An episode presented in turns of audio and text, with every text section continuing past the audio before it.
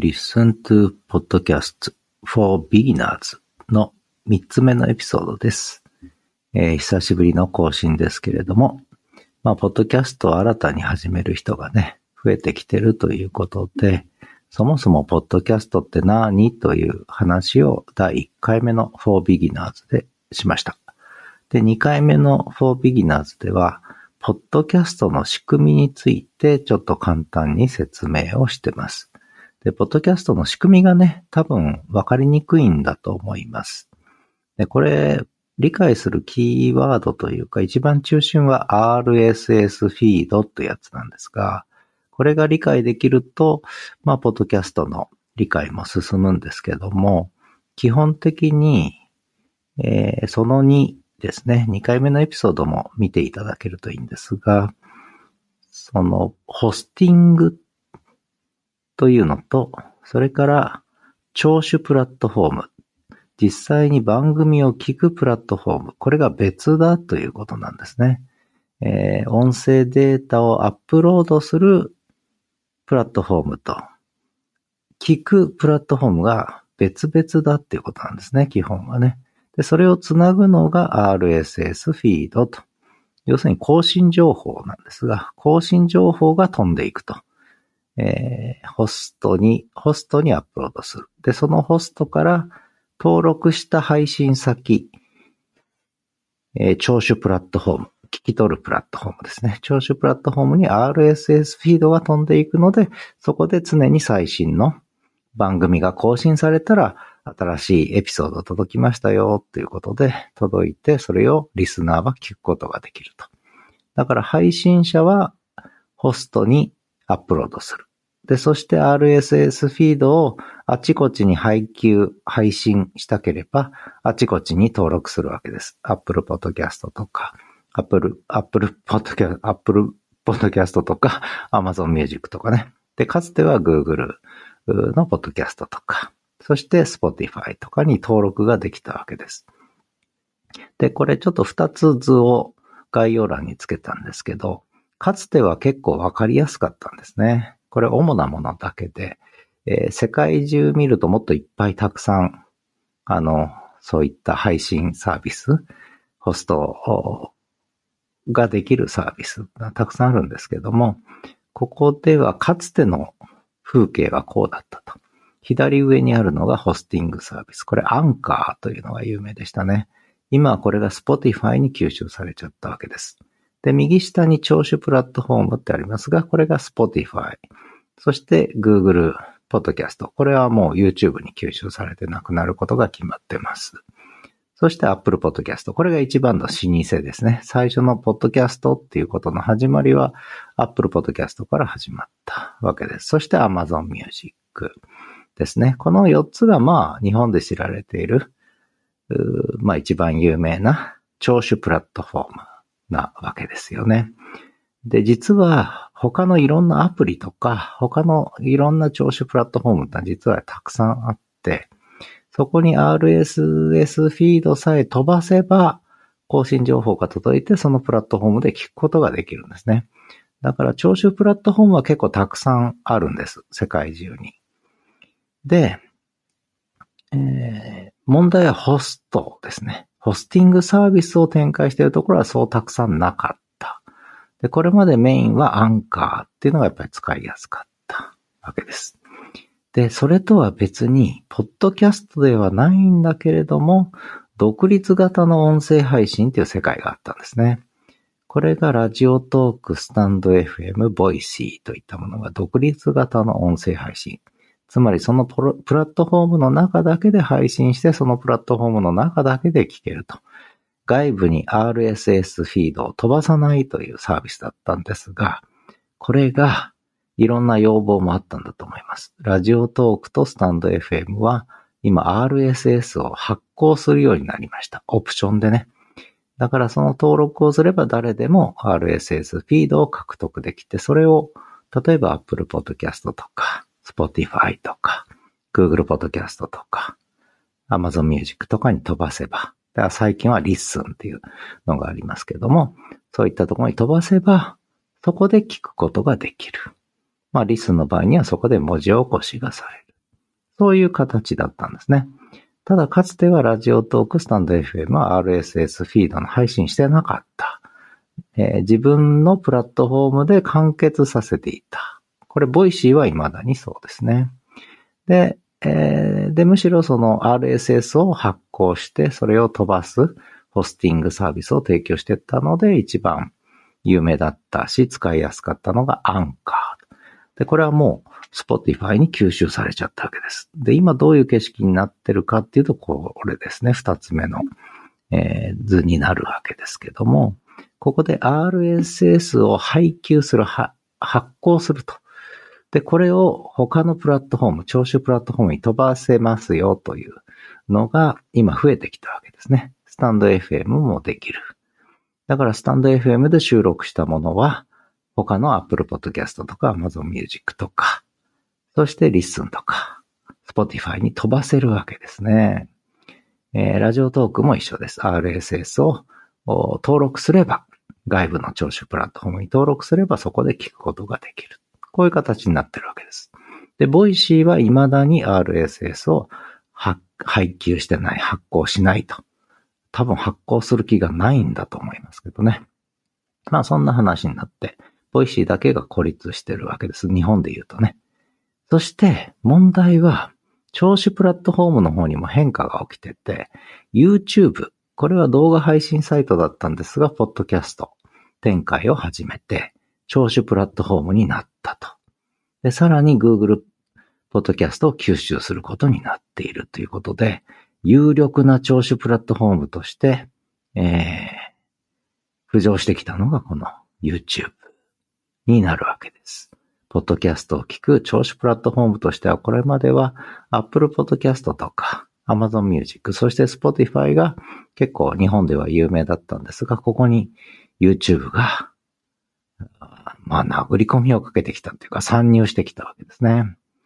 えー、Google Podcast を吸収する形で。だから今 YouTube で聞く人がこれからどんどん増えていくことになるんだろうと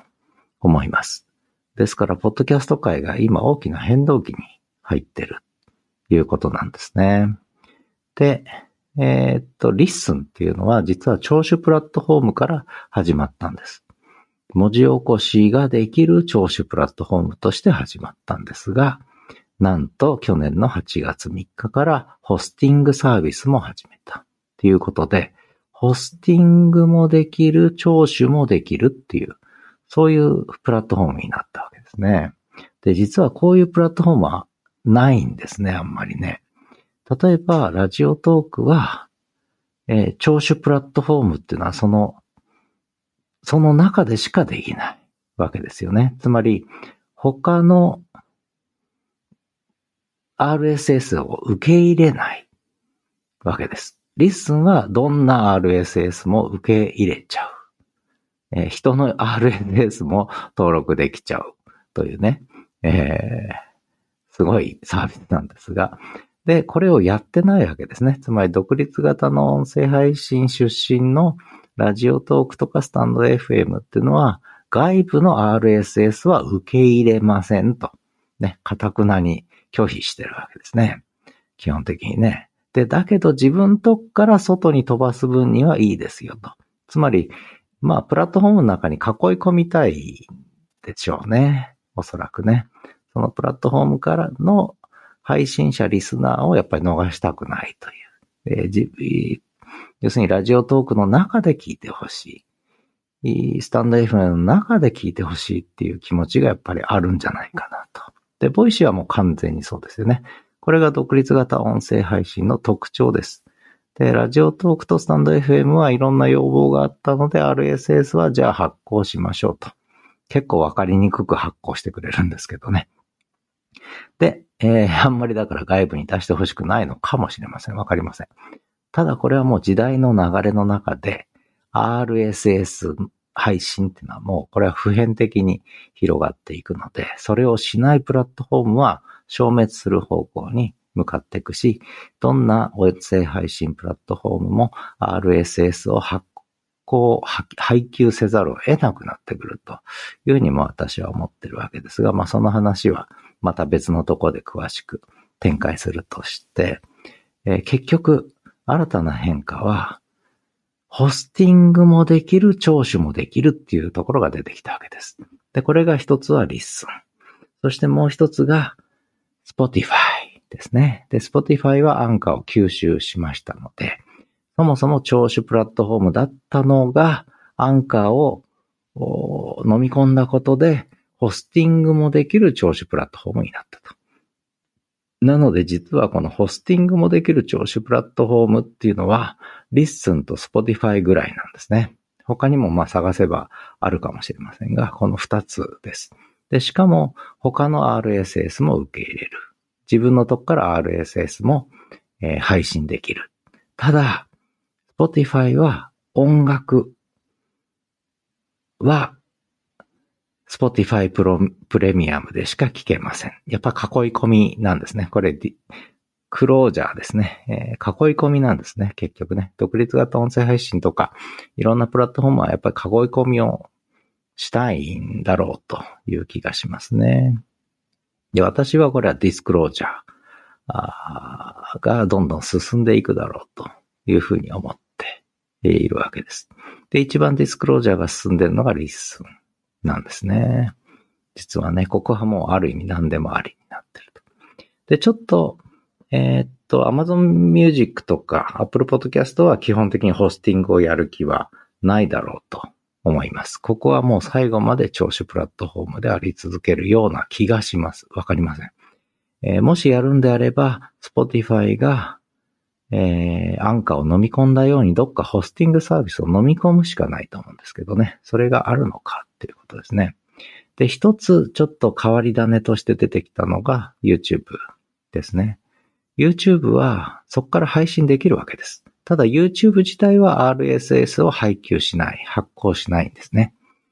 えー、ここがまたね、どうなっていくかですが、YouTube は RSS を受け入れるけれども、えー、YouTube でどう音声配信したものは YouTube の中でしか聞けないと。それを外部に配信することはできないっていう、まあそういう話になってるわけですね。だからこのあたりをどう考えるかですけどね。で、まあ私の見立てはこれまた別のところでちょっと詳しく話しますが、えー、だいぶ複雑化してきてるので、逆に分かりにくくなってきてるということですが、もう一回振り返ると、かつては独立型音声配信の世界と、そしてホスティングサービスと聴取プラットフォームがそれぞれ別個に独立してたので分かりやすかったんですが、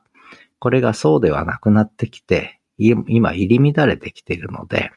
どこに、なんでスタンド FM には配信できないの？とかね、えー、いう話がこう出てくるわけですが、えー、で、YouTube からは、じゃあ YouTube で配信、ホスティングしたものは外には出せないのとかいうのが出てくるんですが、こういう今状況になってるので、えー、まあそういうことだということですね。なので今 Spotify と Listen ですね。一番ホスティングもできるし RSS の受け入れもしているという、まあサイトになっている。ただ Spotify は先ほど言った通り音楽付きバージョンっていうものが、ちょっとね、えー、一つの囲い込みになっているということですね。まあ、あとは、もう一つは、アンカーのホスティングの収録の仕組みはもう5月末でやめて、リバーサイドというね、別の仕組みを今度使うってことになってるんで、これがどう出てくるかね、えー、気になるところではあります。まあ、いずれにしても、あの、現状では、えー、外部からの RSS を受け入れ、なおかつ、ホスティングも提供しているっていうのはこの二つになっている。で、それ以外は聴取プラットフォーム。なので、えー、独立型音声配信出身のラジオトークやスタンド FM は RSS を受け入れないと。で、ついでに言うとこの赤丸ですけど、台湾のファーストリーも外部からの RSS を受け入れるっていうことは今のところしていないという感じですね。えー、わかったでしょうか？はい。えー、その1、その2と合わせて、ちょっと、理解してみてください。とりあえず私の理解はこんな感じです。ってことで、えー、Listen to Podcast for Beginners のその3、えー、ホスティングサービスと聴取プラットフォームの違いを理解しようということで配信してみました。以上です。ではまた。